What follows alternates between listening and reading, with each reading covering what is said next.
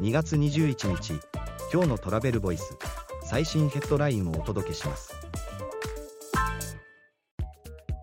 タイ外国人観光客向け障害支援制度を創設旅行中の事故や災害を保障今年8月までの措置。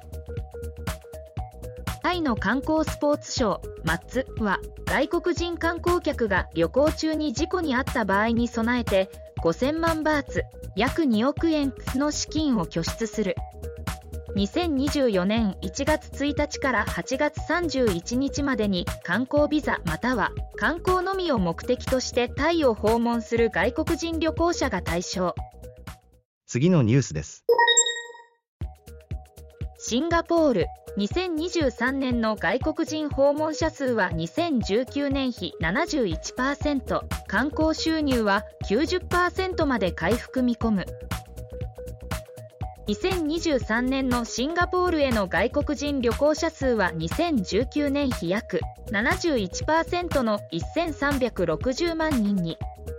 観光収入は88%から94%になる見通し。訪問者数トップはインドネシア。続いて中国。次のニュースです。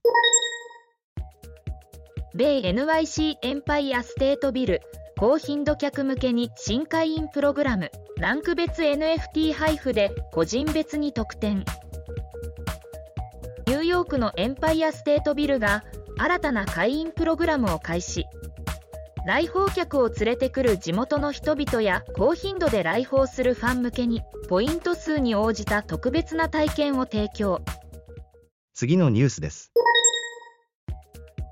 エクスペディア CEO が来日旺盛な訪日需要。まだ知られていない日本にもフォーカス。日本市場向けに新キャンペーンも。エクスペディアは日本市場で新たなマーケティングキャンペーンの展開を開始日本向けにブランドメッセージをいつもの外へに変更。来日したピーター・カーン CEO は日本市場の期待やテクノロジーへの投資について語った。次のニュースです。春節期間の中国人の海外旅行アジア各地で急増。